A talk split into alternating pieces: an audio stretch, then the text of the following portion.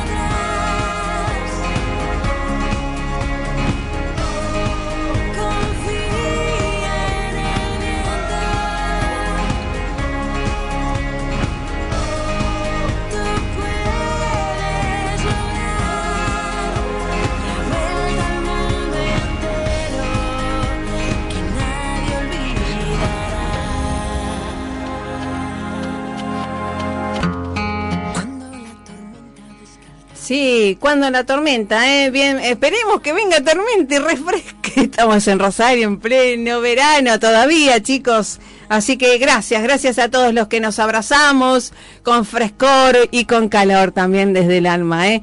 Gracias por estar escuchando la 88.9 de Rosario, la región, ¿eh?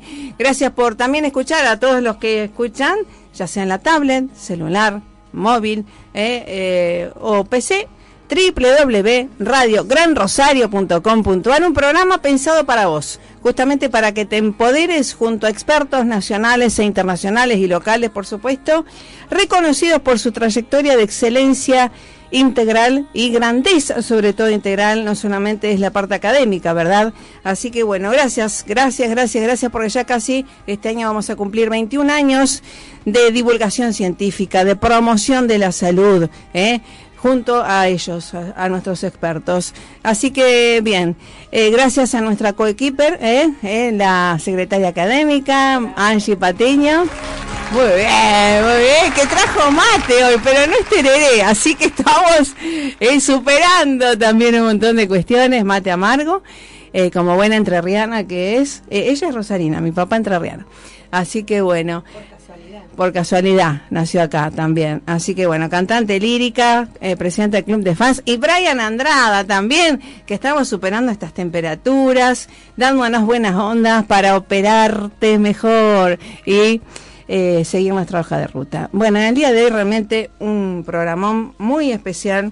Estamos hablando de una persona que después les vamos a preguntar la edad, pero es un neurocirujano que está haciendo eh, historia también como su docente, el doctor Dufaux de, de, Francia, de Montpellier, también acerca de cirugía eh, de los tumores eh, cerebrales, de los gliomas, pero del lado del hemisferio derecho. Y además, conservacionistas emociones. Vamos a hablar desde el cerebro. ¿Podemos manipular esas emociones?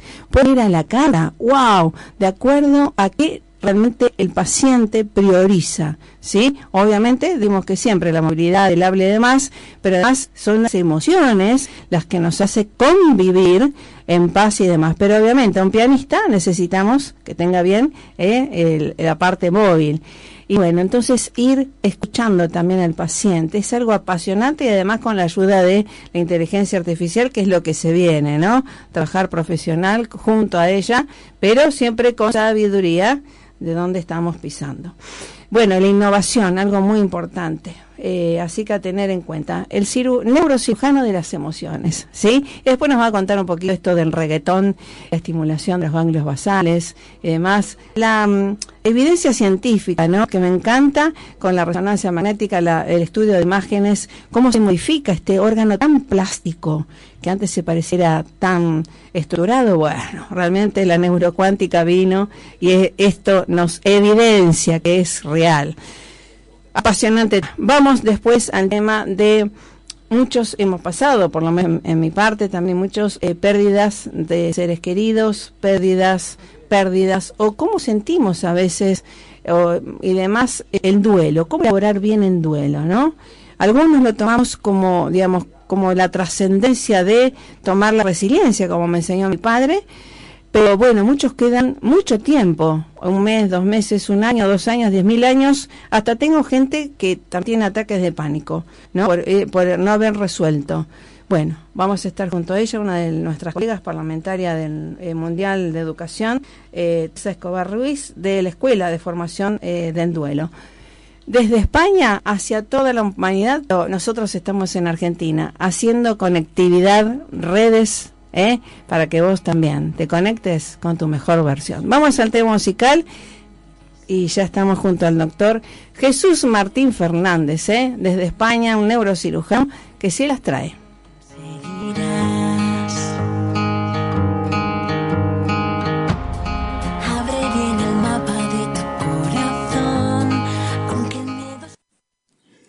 Bienvenidos a Esperanza Argentina, radial, saludable, Embajada de Paz, creada y producida por Marisa Patiño, embajadora de paz. Distinción recibida de Fundación Mil Milenios de Paz, asociada a UNESCO. Parlamentaria Mundial de Educación, mentora, neurociencias aplicadas.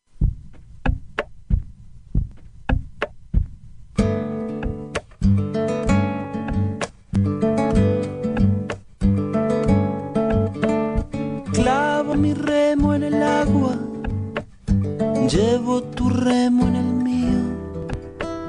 Creo que he visto una luz al otro lado del río.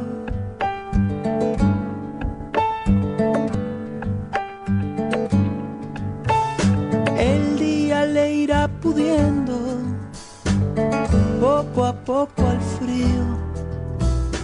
Creo he visto una luz al otro lado del río.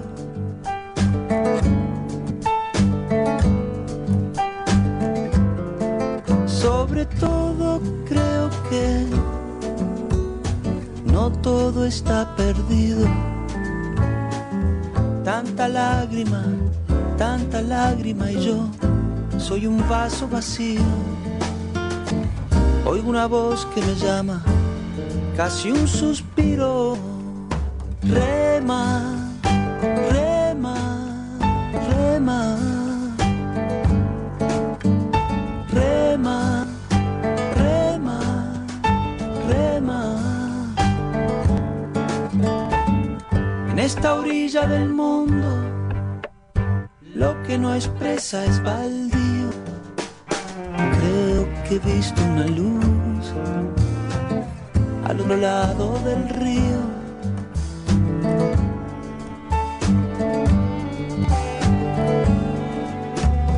Yo muy serio voy remando, muy adentro sonrío.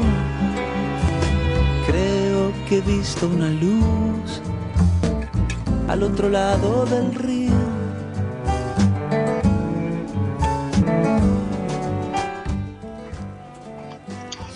Sí, con esta música al otro lado en el río, ¿no? De Jorge Drexler, nos estamos preparando, lavando las manos ¿eh? para entrar a quirófano, y concentrándonos. Y estamos junto a él, a uno de los neurocirujanos más jóvenes creo que hay, que está haciendo de las suyas. Y también está en, España, o no, o no sé si está en, en Francia, pero está en su coche también. Te agradezco, doctor Jesús, Jesús Martín Fernández, por estar con nosotros. ¿Qué hora hay allá en España? ¿Qué tal? Eh, son las 2 y 11 de la tarde. Ah, entonces han cambiado ustedes de, de horario. Claro. Eh, no, te, te cuento, porque estoy en Canarias, porque vine a dar una conferencia, entonces es una hora menos. Ah, Por eso lo, lo, lo planifiqué mal. ah. Sí. bueno, bueno. Bueno, ¿me escuchas, me escuchas bien? Perfecto, perfecto, querido. Gracias por estar con nosotros. Realmente me tengo que poner de pie, porque cuéntale a la audiencia acá de Argentina, a la Asociación Argentina de Cirugía también, ¿cuándo cumpliste tus 30 años? El 25 de diciembre de, del pasado año. Wow, y te llamas Jesús. Wow, qué, qué coincidencia. Un joven de 30 años, neurocirujano, pionero en esto de la cirugía y además compositor, director de orquesta. Vas a escuchar la música porque al inicio del programa puse parte de la banda sonora del Cano Magallanes, ¿verdad? Esto de, ir liderando, innovando hacia a veces lo desconocido, pero al ir al, como dice también, eh, al descubrir, ¿no? Nuevos horizontes. Sí, bueno, eh, siempre desde pequeño tuve tendencia a, a, buscar más allá lo desconocido y a, y a cumplir sueños y retos y en eso me encuentro y, eso es lo que trato de hacer y bueno, ahora todo está saliendo, así que bueno, agradecido la vida. Exactamente. Y lo bueno que has tenido, eh, estuve leyendo, y bueno, los papers también del doctor Hugh de, eh, que le mandamos saludos. Em, también esto porque has tenido un, ejemplo también de docente, maestro de vida disruptivo, ¿no? Porque esto animarse a hacer lo que nadie hacía es algo tan importante. Sí, de hecho, un poco sigo su, sigo con él, pero sigo paralelamente mi filosofía que está basado en él, ¿no? En ir en contra de lo que haga falta, siempre que vayamos a favor del paciente y a ir más allá. Creo que la neurocirugía no se puede quedar en eh, conservar el lenguaje y el movimiento en las personas, sino que siendo conscientes de que sabemos poco del cerebro, tenemos que ir más allá y ya si sabemos que podemos conservar las emociones, el comportamiento, la toma de decisiones y en definitiva la personalidad, solo hay que seguir investigando e intentar ofrecerles a los pacientes este tipo de cirugía que ni siquiera son más costosas y dan ningún tipo de beneficio mayor. O sea, nos basamos en, querer mejorar la vida de, las personas, básicamente. Así que tener este ejemplo de vida de ser humano ha sido una de las mayores bendiciones de mi vida. Está, está muy bueno, ¿no? Qué bueno poder desarrollarse también en un medio, bueno, como Europa, Montpellier y demás, en que acepta también esto, pero sabemos lo que es innovar, a veces ser el, eh, el vanguardista, que hay que bancarse un montón de cosas, ¿no? Pero lo bueno es tener la convicción en ese corazón que yo siempre digo, eh, ¿a dónde asientan las acciones? ¿En el cerebro? ¿En las neuronas corazón? ¿Qué opinas tú? Mira, justo, bueno, todo esto, la exposición mediática ha sido por, por el test que, hemos, que, he creado para acceder a aquellas zonas del cerebro, no solo de las emociones, sino a aquellas zonas del cerebro críticas para que el paciente perciba las emociones en sus seres queridos. Y este test se da paciente, está construido mediante inteligencia artificial y con diseño informático, tenemos un diseñador que es Francisco Pérez de Jaén, y que ha formado parte de esto, así como varios neurólogos como Natalia, para intentar, imagínate, afinar tanto que, podamos identificar qué zonas del cerebro no podemos quitar para que esa persona se siga relacionando con los demás de la misma forma. Respecto a la pregunta, esto casi que, no, no es que sea cuántica, pero está bastante lejos de la comprensión nuestra del mundo clásico. Exacto. Para responderte a la pregunta, de relaciones sé que están en el cerebro, pero en cuanto al lugar, no tiene lugar específico, porque van cambiando cada vez que se reconfiguran las redes, pero la, la respuesta sería en todos sitios y en ninguna parte al mismo tiempo. Exacto, la localidad.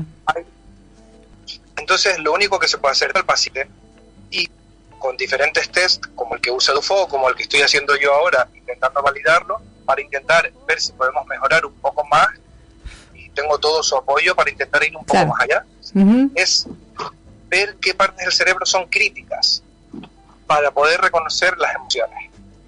Eso es lo que, lo que estamos haciendo. Y eh, lo hemos hecho en cuatro pacientes eh, y ha, ido todo de maravilla. ¿no? Ayer hemos tenido la oportunidad de, hacer la conferencia de clausura de, un congreso nacional de todos los hospitales de España y todo un poco esta, ¿no? mi, viaje personal hacia descubrir las emociones.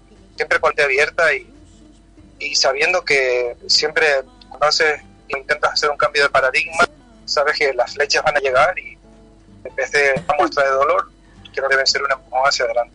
Sí, sí, y tal cual sucedió con la cirugía laparoscópica, ¿verdad? Que antes parecía que era todo cielo abierto y demás, y después cada vez... siempre, siempre, pasa lo mismo, animales de costumbres, y como, como le pasó a Dufo, que en 2004 dijo, ok, las áreas del lenguaje no están en la superficie del cerebro, sino que hay, hay muchas y en cada persona son diferentes, por eso hay que despertar. Qué bueno. Si todavía él sigue siendo criticado, imagínate lo que me puede estar pasando ahí por hacer un test de emociones. ¿no? Me, es una cosa me que él encanta. me dice siempre, no, me dice, en inglés me dice good luck y, y continúa adelante. ¿no? Claro, Sí, sí, sí. exacto. Y date cuenta que antes eh, eh, nosotros empezamos a estudiar el cerebro con, en- desde el 2006 en la Universidad de Salamanca y el Instituto Braidot. Nos decían que, bueno, la diferencia morfológica de la, del cerebro de la mujer y del hombre. Y ahora, obviamente, sabemos, digamos, si vos operás, más allá que, eh, aparte del paciente, ¿no? Que conozca al paciente, si te presentan un cerebro, ¿podés distinguir si es de varón o mujer? No, por favor, eso Ah. es absolutamente absurdo. Bien. Esto es como cuando se- no, no, esto de verdad, esto es como cuando se decía que, que el cerebro de, de una persona homosexual es diferente al de un Exacto. heterosexual. No, o sea, quiero decirte, Me encanta. el cerebro es mucho más grande. Te- te- me gustaría decir algo. El cerebro es mucho más grande que todos nuestros prejuicios. Ló- Lógico, pero por Entonces, supuesto. eh, supuesto, hay diferencias en cuanto a simplemente la, la- en la glándula hipófisis. Quiero decir, hay, hay pequeñas diferencias, pequeñas cosas, pero insignificantes. Puede ser que claro. el cerebro de la mujer tenga pues un poco más de sustancia gris en este punto y el del hombre más sustancia blanca en este punto. Claro. Pero eso al final son diferencias significativas Sí, sí. y al final eh, eh, eh, al final se basa en seres humanos y cada- pero sí que te digo que si no despiertas a la persona no sabes cómo ese conectoma cómo ese conjunto Exacto. de conexiones va, va a funcionar Guau. eso es lo difícil de explicar a un mundo que es si no lo despiertas no lo vas a saber Claro. y sobre todo pero primero ayer la, la, la la conferencia fue la calidad de vida Claro. depende de, de- del paciente quiere y no de lo que el neurocirujano pueda dar Tú como Exacto. neurocirujano no puedes dar eso, se lo envías a otro compañero que lo haga. Te Tal pongo un ejemplo. Tal. Me llega un, me llega un paciente, me llega un paciente con un aneurisma Ujú. gigante y yo no voy a operar al paciente, voy a decirle, oye, habla con Matías Maldolcini de la Argentina, que es el mejor en esto, Ah, qué bueno. pero ¿me entiendes? No, Sí. O sea, cada uno tiene que tener su especialidad. Yo me Sí. he hiperespecializado en cirugía despierta de tumores. Sí. Entonces, no el ego, el ego del neurocirujano No. tiene que dejarse atrás, tiene que dejarse atrás, porque ahora le estamos tratando con personas y tenemos que darle a las personas lo mejor. Tal cual. Y tal cual Entonces, como... hay mu- Te escucho. sí, dime, dime. Sí, y tal cual como el cerebro, ¿no? Y el universo también es el micro como y el macro, esto que trabajamos en red y qué bueno en sinergia, ¿no? Exactamente. De hecho, eh, sabemos que eh, el cerebro tiene redes literalmente de sustancia blanca, que bueno, que es como, para que me entiendas, la- las piernas de las neuronas, por decirlo de alguna manera. Ujú, Y no, no es solo eso que vemos, sino No. que hay interacción. O sea, Claro. no son algo estático, es algo que interacciona. Por eso es imposible saber dónde está la emoción de cada paciente si no lo despierta, porque su cerebro está en constante. Por eso decía ayer, con- a modo conceptual, el cerebro no, nos lo han enseñado en tres dimensiones: Claro. alto y Claro. profundidad, pero no son cinco. No, claro. Cambia a lo largo del tiempo por la plasticidad y Exacto. cambia a lo largo de las personas. Cada Sí, sí. persona. Por lo tanto, hay que entenderlo como un metasistema y no como un sistema rígido donde tú puedas predecir dónde tiene el lenguaje Es ese paciente. De hecho, es hicimos un estudio muy interesante que, que publicamos sobre los pacientes multilingües para demostrar cuánto de complejo es el lenguaje. ¿no? Por eso cada paciente necesita una cirugía a la carta. Qué bueno, qué bueno. Y esto de la, muchísima gente, digamos, estamos como en una embajada de paz, estamos en una embajada de paz, pero también radial, y los oyentes, ¿por qué lo diferente de abrir el hemisferio, eh, eh, hemisferio antes izquierdo y ahora el derecho? ¿Qué ventaja me da eh, esa eh, intervención? Sí, cuento. Realmente eh, esto no es la primera cirugía despierta en el hemisferio derecho. O sea, realmente tiene matices. Sí. El hemisferio derecho se ha operado despierto muchísimas veces, hace muchos años, para controlar el movimiento, porque el movimiento está en los dos hemisferios. Ujú, ¿vale? El hemisferio tiene su área motora. Lo que se hace diferente es como las funciones cognitivas, por ejemplo, con la cognición semántica, la cognición social, la toma de, la de decisiones, eh, todas estas cosas están más relativiz- relativizadas hacia el hemisferio derecho. ujú, Entonces, esto significa que podemos no solo curar el lenguaje y el movimiento, sino que llegamos hasta las funciones más complejas del ser humano. En tiempo real, viendo cuándo fallen y cuándo no, y qué áreas tengo que conservar y, conservar y cuáles me puedo, me puedo llevar. Eso es lo que ofrece diferente. Y además lo que hemos hecho es intentar afinar un poco más con un test la percepción de las emociones, porque queremos intentar que la persona salga del quirófano y siga teniendo las emociones con sus familiares, una vida sexual normal, una vida emocional normal y que pueda volver a su trabajo. Está bueno. ¿Esto tiene algo que ver con el estudio, el libro que hizo eh, tu docente, el profesor Dufo, acerca del error de Broca? ¿Puede ser? Mm, no tiene nada que ver con las emociones, pero sí el concepto que me es disruptivo. Es decir, claro, de morfología. Dufo, probablemente cuando siga con, seguirá investigando, será uno de los próximos premios Nobel, muy probablemente. Lo que te quiero decir, cuando él escribió el error de Broca, lo que quería decir era, por favor, Aquí he publicado ya artículos donde podéis ver que Broca no es el área del lenguaje. Estamos reduciendo el cerebro a que el área del lenguaje es Broca, porque Paul Broca lo describió por pacientes que tuvieron partos en esa zona y el paciente no podía hablar y dijo, ok, este es el área del lenguaje. Y él lo que dice es el error de Broca. Para decirle a toda la comunidad que el lenguaje no está en un solo sitio, que no se puede ver el cerebro como algo simple, sino como algo utópico, integral y él ha seguido por ese camino, pero su primer paso fue el error de Broca. Si no, el cerebro no es simple, ni está hecho para ser simplificado. No, no, claro, claro. Broca Además, no es el día del lenguaje. Claro, Tiene muchas zonas y en cada persona es diferente. Por eso la importancia de despertar al, paciente. Qué bueno. el profesor Dufo ha, publicado más de 600 artículos científicos y a día de hoy sigue siendo criticado. Pero sabes qué? que todos sabemos que tiene la razón.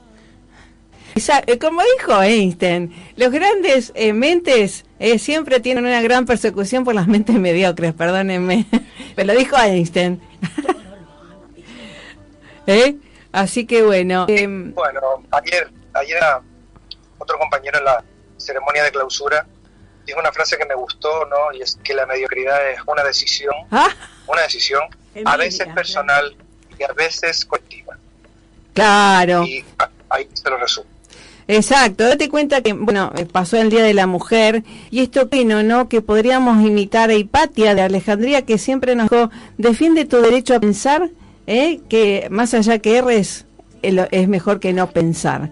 Esto del pensamiento crítico que tenemos que formar a, jóvenes como vos, a jóvenes que vienen también, que vos inspires también a los jóvenes profesionales porque si no nos quedamos en el robotizado del ser humano y el ser humano tiene esas funciones superiores que vinimos hasta ganar, digamos, no, no a competir, sino a compartir con la inteligencia artificial. Sí, bueno, realmente nosotros, y ayer siempre en las conferencias lo intento aclarar, nosotros utilizamos la inteligencia artificial para ayudarnos a hacer cosas más precisas, pero no para meter la inteligencia artificial en el cerebro y que nos diga qué es lo que tenemos que hacer. Ah, jamás va a pasar eso. Mm. Jamás, jamás. Simplemente lo que hemos conseguido es afinar y hacer un test mejor gracias a que podemos representar las expresiones de actores profesionales. Entonces, simplemente es una herramienta, pero la inteligencia artificial no me dice dónde está la región crítica para las emociones en el cerebro del paciente. Es solo una herramienta. Y también te digo, respecto a toda la preocupación que hay de la inteligencia artificial, que, que si nos va a sustituir, que si no, piensa que cuando salió la fotografía se pensó que los artistas iban a desaparecer. se quiero decir, hay que tener un poco de perspectiva. Sí, sí. Y no, no creo que, que se puede utilizar para muchas cosas, pero nunca para sustituir nuestra falta de conocimiento sobre el cerebro, solo para que nos ayude, porque no nos va a decir cómo funciona esta cosa que tenemos dentro del cráneo solamente nos puede ayudar a dar algunos pasos. Tal cual.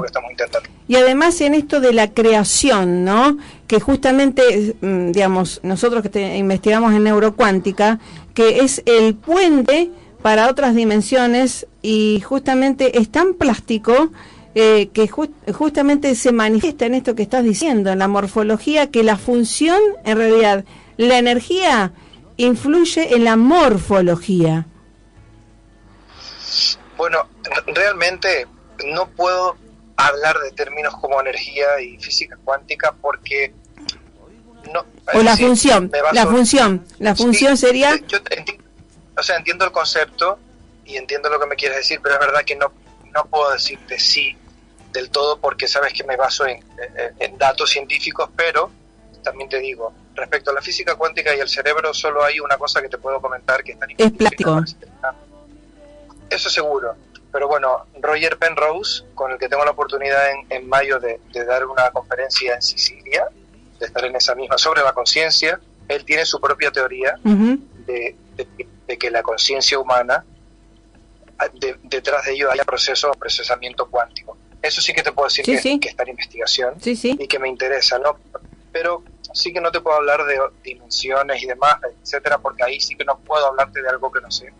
Pero sí que sí que puede que este esta, este fenómeno tan complejo de la conciencia pueda tener subyacentes eh, fenómenos cuánticos y él lo, lo ha publicado en libros y en, y en, artículos científicos. Creo que hay que tener la mente abierta, sí, sí. pero nunca dejarnos llevar por lo que no sea ciencia. Obvio, obvio. Sí, sí, con evidencia científica y además eh, bueno, la, la, física cuántica lo comprueba lo de la materia, ¿no? Y, y, la neurona es parte de la materia. Sí, bueno, yo creo que la física cuántica será una herramienta más para, para, para ayudarnos a saber más sobre el cerebro. Y como te digo, bueno, ellos han postulado la teoría de que puede ser que los microtúbulos de las neuronas hay procesamiento cuántico. Pero bueno, eh, habrá que verlo, ¿no? Qué bueno, qué bueno. Eh, Importantísimo. Y ahora para decirle a la gente también para el cotidiano vivir, ¿cuál es la etiopatogenia? ¿Cómo se forma un tumor, un glioma en, en el cerebro? ¿Por qué? qué? ¿Qué causa un glioma? No hay causa, aún no hemos encontrado causas significativas que podamos asociar. Eh, no hay nada significativo que, que, que hayamos visto que genere mayor eh, incidencia probabilidad de, de, tener tumores, salvo algunas cosas muy concretas como algún síndrome genético, eh, como algún tipo de neurofibromatosis, pero cosas muy concretas. Pero no hay, como por ejemplo, esa asociación entre el tabaco y el cáncer de pulmón o entre otro tipo de tumores. No, no hay ese tipo de asociación. La, inflama no la, la inflamación crónica de bajo grado influye en el cerebro? ¿A qué se refiere con inflamación crónica? de inflamación Perdón. crónica de bajo grado, digamos, como afecta al organismo, también, digamos, hay una inflamación eh, sustancial en el cerebro. Eh, es difícil responder a eso. Eh, pero claro, asociado a qué cosa, alguna patología. O sea, no, no, porque digamos a, a, a, resistencia a la insulina, digamos la inflamación crónica de bajo grado, obviamente es casi el origen de las neurodegenerativas, ¿no? y sabemos que todas bueno, las itis...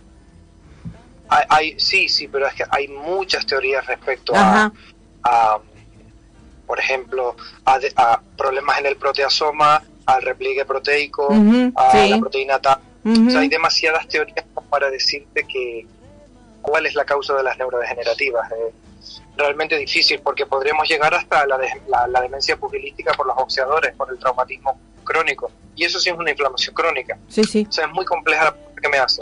Claro, está.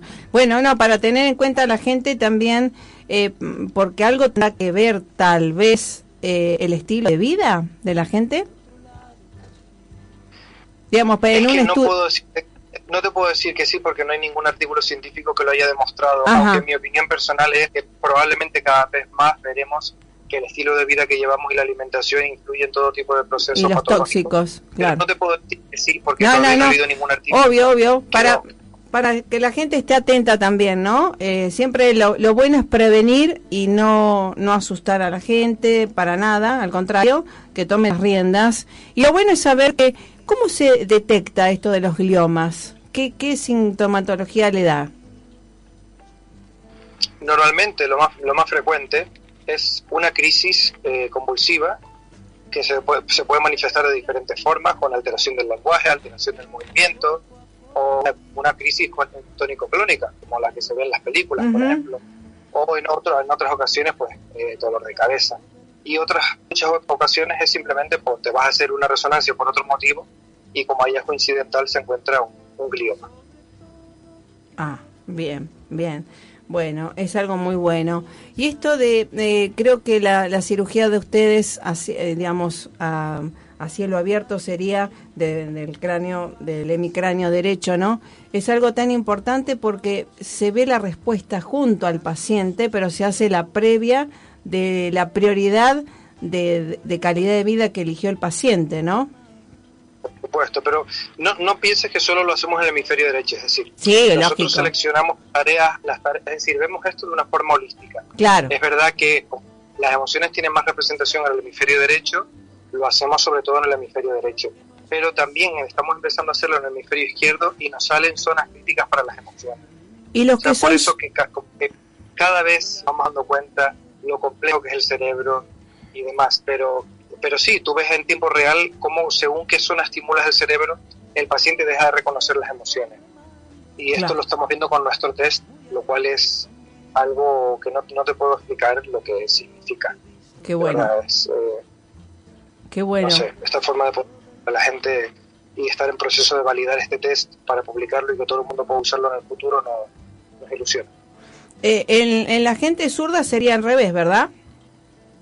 No está claro. No está claro porque el 90%, el 90 de las personas tienen el lenguaje mayoritariamente en el lado izquierdo, pero como te digo, es, que no se puede ver el cerebro tan de esa forma tan localizacionista. No, el zurdo puede tener en el hemisferio derecho igualmente las emociones.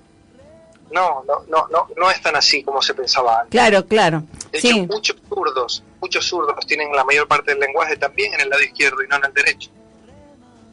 ¿Sabes? Eso está todavía por ver.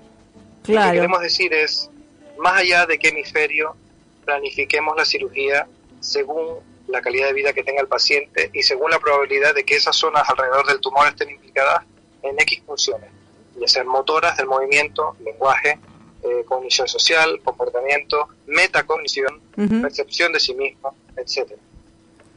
¿Qué es la metacognición para ustedes? Sí, esto yo creo que muy, muy, pocos artículos hay sobre esto. Eh, nosotros sí hacemos una monitorización de la metacognición. Esto es la cognición de cognición. Es decir, hay momentos en los que cuando estimulo al paciente, el paciente deja de sentir esos segundos quién era o no se da cuenta de que ha fallado una tarea concreta. Por lo tanto, ha perdido la percepción de sí mismo, es decir, ha perdido su metacognición. Y también lo vemos en tiempo real hasta este punto está llegando lo que hacemos. Qué bueno, qué bueno. Y coméntale, bueno, que eh, saber que las emociones es diferente a los sentimientos. Es que todo, todo, aquí hay un problema léxico, a que depende lo, a lo que usted llame emoción y sentimiento. Muchas veces están entrelazados. Sí, obvio. Eh, eh, es difícil decir o nombrar qué es lo que es un sentimiento y qué es lo que es una emoción. Yo te diría que es un debate filosófico y no científico. Discutir qué es una emoción, qué es un sentimiento y qué es una sensación. Es realmente ah, complejo. Sí. Eh, lo, lo que sí sabemos es que cuando tú eres capaz de detectar las emociones en la otra persona, quiere decir que muchas veces, no siempre, pero los estudios van por ahí, quiere decir que tú eres capaz de sentir esas sensaciones porque necesitas de la empatía para saber cómo se entonces, la, separación entre emoción y sentimiento, o sea, es más holística de lo que parece. Es difícil poner un límite. Claro, está. Muy bueno, muy bueno esto para ir identificando cosas. Y mm, bueno, me imagino que y, después hay eh, reincidencia de, lo, de los gliomas y demás, o ya tiene una recuperación pronta y demás, vuelve a la vida normal? Los gliomas hay muchos tipos, hay muchos tipos.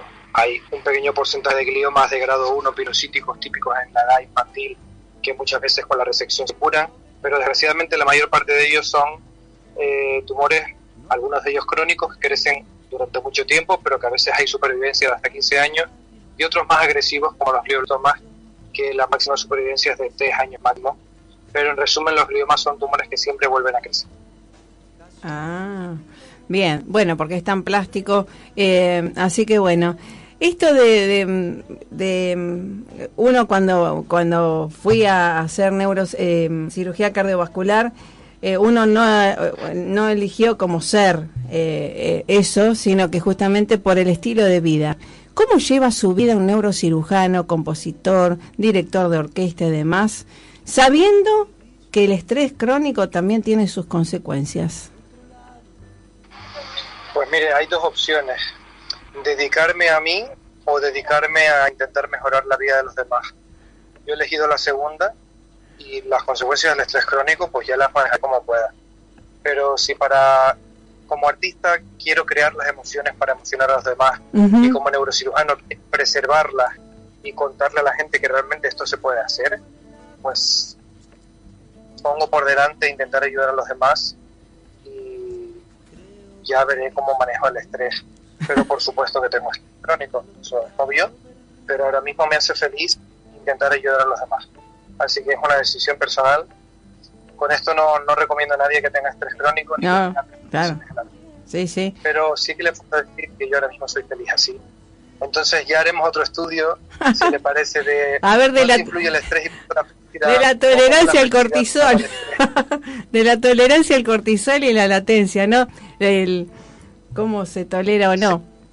No, obvio, obvio, obvio, so- soy consciente del ritmo de vida Sí, que llevo, pero bueno, quizás mi misión es, es esta, ¿no? Y, y lo acepto, no, no lo elijo, o sea, simplemente quiero seguir averiguando cómo mejorar la, la calidad de vida de las personas y, y seguir investigando las emociones con la cirugía y seguir haciendo música para orquesta sinfónica, es lo que quiero hacer. Y excelente. bueno, ya cogeré unos meses de vacaciones y pronto estaré por Argentina llevando esta filosofía de la cirugía despierta por varias, varias ciudades y en Brasil, así que bueno, Está. sabe si nos veremos. Por supuesto que sí. Bueno, tené- bueno, ya algo para estudiar, creo que estaría bueno estudiar a Nadal, eh, a Messi, eh, bueno, a mi sobrino también que son zurdos, pero también tienen su lado derecho, ¿no? Eh, en esto del cerebro que es tan apasionante. Sí, bueno, como le digo, lo de los zurdos ha quedado más en un mito por cosas Sí. y la dominancia del lenguaje suele estar en el hemisferio izquierdo independientemente de, de la mano con la que escriba. Dominante. Que- Correcto. Así Sí. que bueno, seguiremos, seguiremos, doctor Jesús eh, Martín Fernández, descubriendo esto que es tan apasionante, que es el cerebro, y como dijo el doctor Ramón y Cajal, eh, cada ser si se lo propone puede ser escultor de su propio cerebro, y más aún ahora, con la neuroplasticidad, creo que es un hallazgo maravilloso. Así que infinitas gracias y vamos por más, ¿eh? Hasta la, hasta la próxima, que sigas muy bien y gracias por tu tiempo. Gracias, de corazón, muchas gracias. Un abrazo. Gracias, hasta la próxima. Saludos al doctor Dufo. Te los daré. Merci los daré. beaucoup. A, Un abrazo. a viento. Chau, chau. Bueno, eh, au revoir. Eh, vamos al tema musical y sí, realmente siempre es un placer que está con el cerebro, él, la masa encefálica y está muy bueno poder ayudar a la gente con esta innovación eh, que están haciendo desde eh, Montpellier y todo lo que está haciendo el doctor eh, Jesús Martín Fernández. Vamos al tema musical y ya estamos eh, con una colega parlamentaria mundial de educación acerca de los duelos.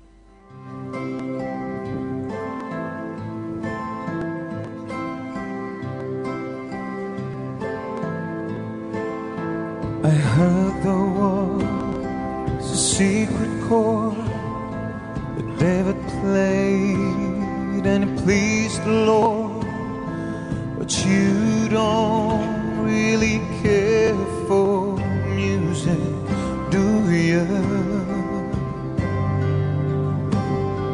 It goes like this the fourth, the fifth, the minor fall, and the major lift. The baffled king composed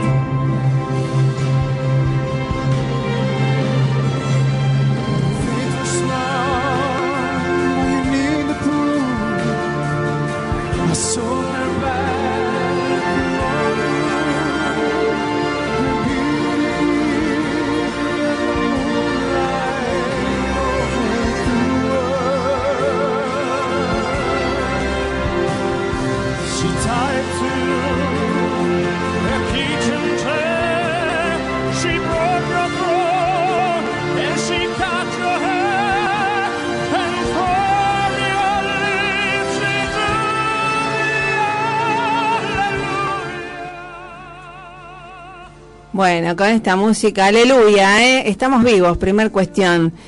Y también en saber despedir, ¿no? A, los seres queridos y también cómo superar duelos, también no solamente a veces tenemos duelo con cuestiones materiales, pero es parte afectiva, ¿no? Cómo trascender. Así que por eso lo tenemos a ella, una colega parlamentaria mundial de educación y bueno, docente, creadora de la Escuela de Formación del Duelo. Estoy hablando de la Magister Teresa Escobar Ruiz. ¿Cómo te va? Gracias por estar. Hola Marisa, encantada de, estar contigo y, con las personas que te están escuchando. Así es. Eh, hablar de un tema tan importante. Exacto, exacto. Bueno, a mí me toca muy de cerca. El 7 de este mes se cumplieron siete meses de la partida de mi padre. Un, tipo genial, emprendedor, empresario, eh, amante de la ciencia, de los libros, y que nos dejó el hábito de la resiliencia y por eso nos enseñó a no estar tanto tiempo, sino recuperar, si nos caemos, recuperarse enseguida, ¿no? rápidamente. ¿Qué es el duelo, Teresa? Bueno, el duelo mm, es un proceso, un proceso de transición. Eh, es un proceso que supone mm, la, la afirmación de, del final de, de, la vida, por ejemplo, y también la afirmación de la continuación de la vida. Porque cuando muere una persona importante, eh, la familia, el individuo, pues acusan esa pérdida, ¿no? Ese mundo que tenemos construido nos cambia y el significado de esa vida nuestra también cambia, se altera. Por tanto, el proceso de duelo lo que hace es facilitarnos encontrar una nueva identidad, como cambiarnos eh, las coordenadas en, la vida, no encontrar un nuevo sentido a la vida y integrar esa pérdida, poder seguir viviendo eh, sin esa presencia de, ese ser querido, pero con una conexión diferente. Ese proceso que consiste en una, una como que vamos a construir una nueva narrativa sobre nuestra propia historia y la historia que hemos tenido con ese ser querido y la que queremos seguir teniendo de ahí en adelante, porque no va a ser lo mismo, ya no le voy a poder ver, abrazarle, tocarle, pero que esa conexión, esa narrativa la tengo que cambiar hacia otra que va a tener otros tipos de conexiones, que tal vez no va a ser, claro, desde luego no va a ser la física, pero sí puedo tener eh, otras, otras conexiones, quiere decir que cuando un ser querido fallece, una persona fallece, pues mm, si no, si no lo recordamos, eh, realmente fallece del todo o está muerta del todo. El recuerdo hace que esa persona siga con nosotros, porque la muerte lo que no se puede llevar son esos recuerdos, son esas vivencias, son eh, los, en, en, caso de tu padre, los valores, como dices tú, que te ha dejado, las enseñanzas, eso queda contigo el resto de tu vida. Exacto. Ahora, eh, digamos, ¿podemos educar a los hijos para que estén preparados para ese día? Porque creo que mm, eh, si no estamos formando gente, de, primero, dependiente por un lado y apegada emocionalmente o económicamente por el otro, y cuando a veces también a veces le digo, ¿qué pasaría si muere tu mamá? O si, digamos, ¿qué, qué harías? digamos, porque hay que estar, entre comillas, preparado emocionalmente para ese eh, eh, hito, ¿no? En nuestras vidas. Más allá que cuando sucede, cuando sucede es, es, es un es un derrumbe de algo, pero eh, digamos, no es lo que sucede, sino cómo nosotros lo reinterpretamos a lo que sucede, ¿no? Que podamos reinventarnos rápidamente para justamente em, circular y, restaurarnos. Exactamente.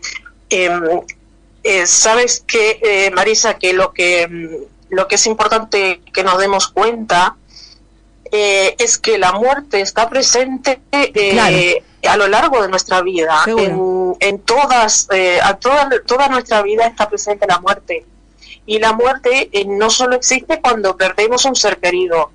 Eh, hay muchísimas pérdidas a lo largo de la vida que, que serían pérdidas parciales, muertes parciales, que conforman nuestra vida. Y por ejemplo, eh, hablando de nuestros hijos, por ejemplo, de nuestros niños, hay pérdidas como por ejemplo que pierdan una mascota eh, o por ejemplo, que pierdan eh, cuando pasan de una etapa a otra, la etapa escolar, la etapa liceal, por ejemplo, hay una pérdida, hay, un, hay un duelo. Eh, cuando, por ejemplo, suponte que uno de, los, uno de los padres sufre una enfermedad, es un duelo, es una pérdida. Cuando se separan los padres también, cuando eh, un compañerito de clase se va a vivir a otra ciudad, deja esa clase, ya no está, ese niño está sufriendo un duelo. Y esos son los duelos que muchas veces nos marcan muchísimo cuando somos adultos y hacemos, por ejemplo, que hacemos sesiones con personas que han tenido pérdidas, son pérdidas a las que no les hemos prestado suficiente atención, sin embargo nos han marcado, ahí se han quedado. Entonces no hemos sabido leer las emociones que ese niño está sintiendo y poder gestionar esas emociones, trabajarlas, reconocerlas, acogerlas. No hay emociones malas, todas vienen por algo.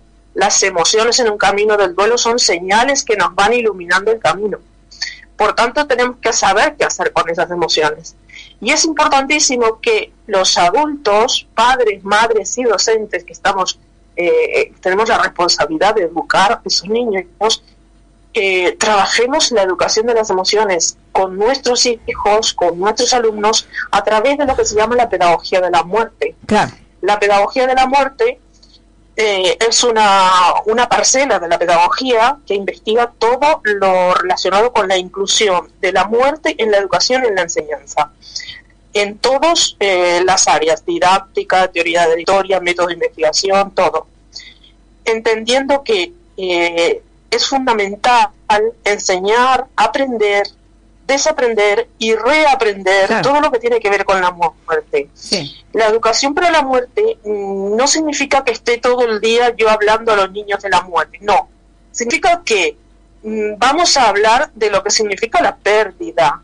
Entonces vamos a observar que, por ejemplo, en la naturaleza hay ciclos, Claro. Que un árbol, por ejemplo, tiene unos ciclos, que va perdiendo hojas, que llega el invierno, que luego bueno, es un ciclo de la vida que está en el agua, por ejemplo, está en la naturaleza, está en los animales, eh, eh, pero así como eso podemos observar muchísimas cosas en naturaleza, pero también podemos trabajar una noticia, podemos trabajar eh, alguien, bueno, cualquier pérdida que haya sucedido también se trabaja.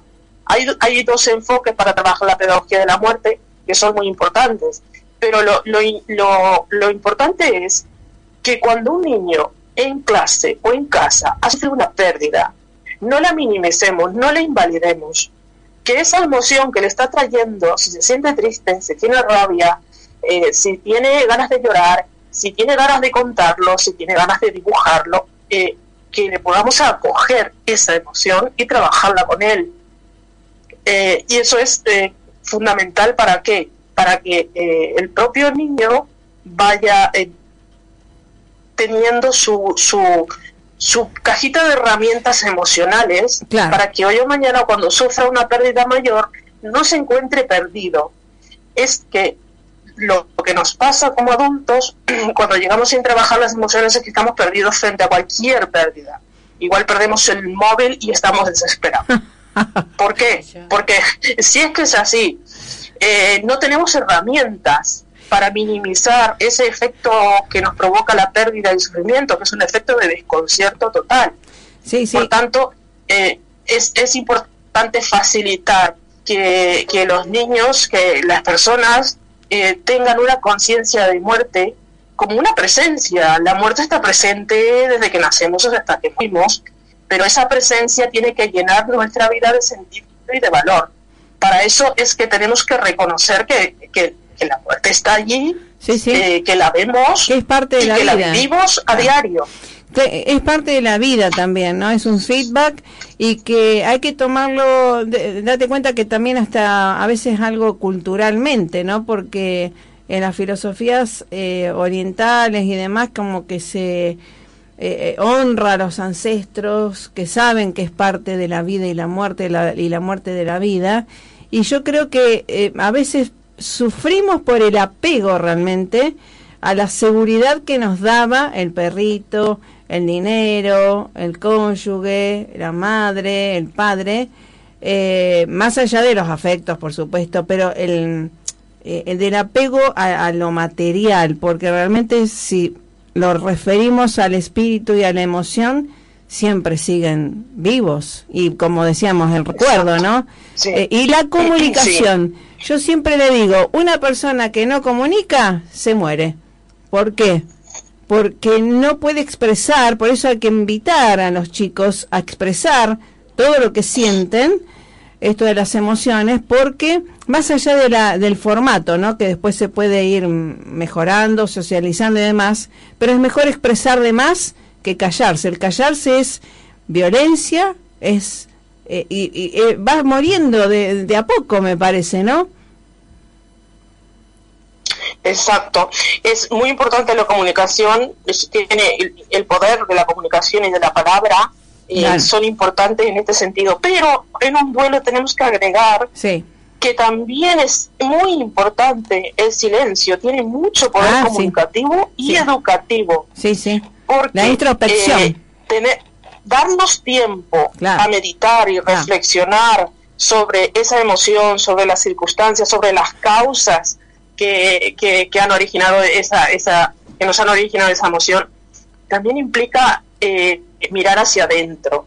Y para mirar hacia adentro, pues eh, tenemos que, que buscar eh, este, este tipo de, de instancias, de, espacios donde eh, haya algo de silencio, porque sin el silencio pues no podemos. Por tanto, es que ahora también es muy importante que estas herramientas como la meditación o el, mindfulness.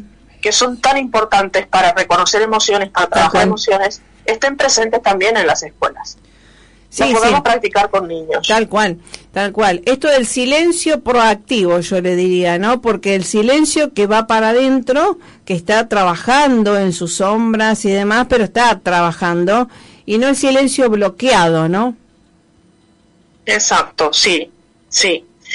Y en cuanto al apego, bueno, sí es que es verdad que pues eh, tiene mucho que ver con un poco con los, eh, los propósitos de vida de cada uno y las y la, la influencia de la, de la cultura, de la sociedad. Vivimos en una sociedad de consumo total, uh -huh, claro. eh, donde realmente, a ver, las personas, eh, si fuéramos más conscientes de la finitud de la vida, si tuviéramos uh -huh. más conciencia de finitud, uh -huh. eh, realmente mm, aparcaríamos un poco otro tipo de intereses, ¿no? Otro tipo de, de eh, tal vez de mm, conductas consumistas o, o, adictivas o lo que fuera, porque realmente cuando uno mm, se da cuenta, tiene ese, ese eh, darse cuenta, ¿no? Esa conciencia, esa capacidad de hacer con, hacernos conscientes de, de, de, nuestra propia finitud y de las acciones, pues eso hace que realmente valoremos la vida y miremos la vida con otros ojos. y realmente pod podemos empezar a decir, bueno, pues esto sí es importante en mi vida y esto otro tal vez no es tan importante. Claro. ¿no? Sí, sí, eh, claro. Priorizar. Es simplemente, sí. sí. exacto, es priorizar, es eh, eh, aprender a, a, a, a realmente eh, darle a cada cosa el justo valor, ¿no? Sí, sí. Eh, porque si no siempre nos quedamos en la pérdida, ¿no? Cuando uno, eh, a mí me pasó, perdí un embarazo y demás, ectópico, y que para cosmo me lo diagnostiqué yo y demás, eh, bueno, tuve que resolver, ¿no? Y, y realmente, bueno, uno, gracias a Dios he tenido siempre herramientas, pero lo bueno es eh, darle herramienta también a los hijos, eh, que creo que la ley natural dice que los padres primero mueren, eh, y no eh, los hijos, eh, ¿no? Bueno, pero esa no es una ley muy natural, si te, si te das cuenta. Primero mueren los padres. Realmente Primero nadie nos padres. ha dicho, claro, mira que yo he, he sufrido una pérdida también como la tuya, no es como la tuya, mi hija tenía seis años y medio, pero quiero decir, eh, no hay, o sea, a nadie, nadie nos asegura que nuestros hijos van a vivir más ni menos. Es que si luego con el tiempo vemos en perspectiva y nos damos cuenta de muchas cosas, decimos es que eh, realmente eh, el principio y el final pues no dependen de ninguna ley humana. O sea, nosotros no podemos inventar Ah, nada no. en ese sentido. Claro, claro. Nos inventamos nosotros Sí, por cosas, ¿no? supuesto. Pero es, bueno, es eh, algo cultural también. También es cultural. Exacto. Y, a raíz de eso viene el hecho de que me has nombrado tu pérdida, eh, Marisa, y hay un grandísimo tabú eh, alrededor de, la, de las pérdidas gestacionales, ¿no? Sí. Eh, y bueno, por lo menos ahora en España se quiere visibilizar, se está visibilizando muchísimo la pérdida gestacional, porque es una pérdida que las mujeres llevamos durante muchos años como una carga, porque es un tabú de otro tabú. Ya la muerte es un tabú, pero vamos que la pérdida gestacional es un doble tabú, así Ajá. como la pérdida de, de- de un hijo eh, en- en- que no sea gestacional Claro. también es un tabú. Sí, sí. Entonces, eh, eh, está el tabú que ni siquiera tiene nombre. O sea, no somos viudos, no somos viudas, Claro. perdemos un hijo, no Sí. somos... O sea, Sí, eh, sí, es verdad.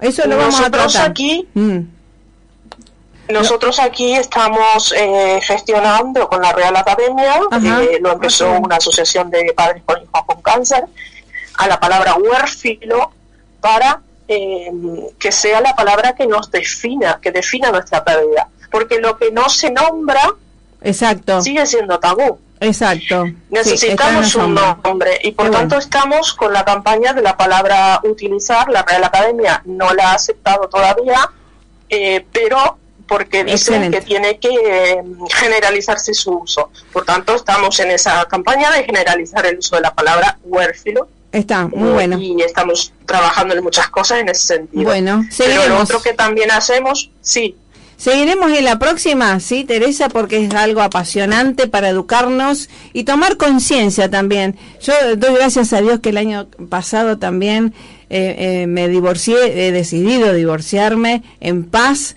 y lo viví como una ganancia para el espíritu, con mucha libertad, con paz, y pero para ambas partes, ¿no? Y para que es el padre de mi hijo, ¿no? Por supuesto. Pero, y siempre hablando con el hijo, eso es algo muy importante, ¿no? Y con el padre. Pero Muy con mucha paz y sobre todo responsabilidad de padres. Pero eh, es algo que yo, digamos, doy gracias a Dios, ¿no? De eso de poder empoderarme para empoderar y liberar, ¿eh? En paz a todos. Exacto. Y lo ha- has dicho una cosa muy importante. Eh, siempre hay ganancia en la pérdida.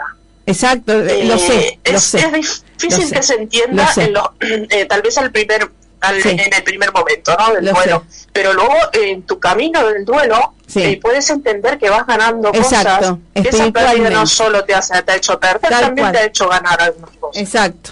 Eso lo vamos a tratar en la próxima porque yo transformo todas las pérdidas en ganancia porque creo que si Dios es amor, estamos para manifestar todo eso, ¿no? Y el amor nos Exacto. transforma. Eso es tan bueno.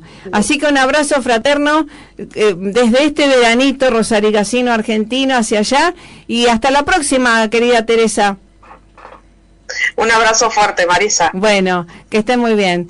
Bueno, hasta la próxima. Bueno, Gracias. realmente nos quedó corto el programa, ¿eh? pero es muy profundo lo que estamos haciendo, así que bueno, también quiero agradecer a toda la Asociación Argentina de Cirugía, ¿eh? que estamos trabajando en, en equipo, a nuestros líderes cirujanos también locales de Rosario, de Córdoba, con quienes comenzamos este esta campaña. Cuidar a los que te cuidan. Sí, señor, para poner en, en, en valor el acto médico quirúrgico que todos nos merecemos, que nos cuiden bien, ¿vale? Un abrazo, pasarla más que bien, cuídate, toma muchísima agua pura y respira hondo en paz y sé feliz. Elige la felicidad. Chau, chau.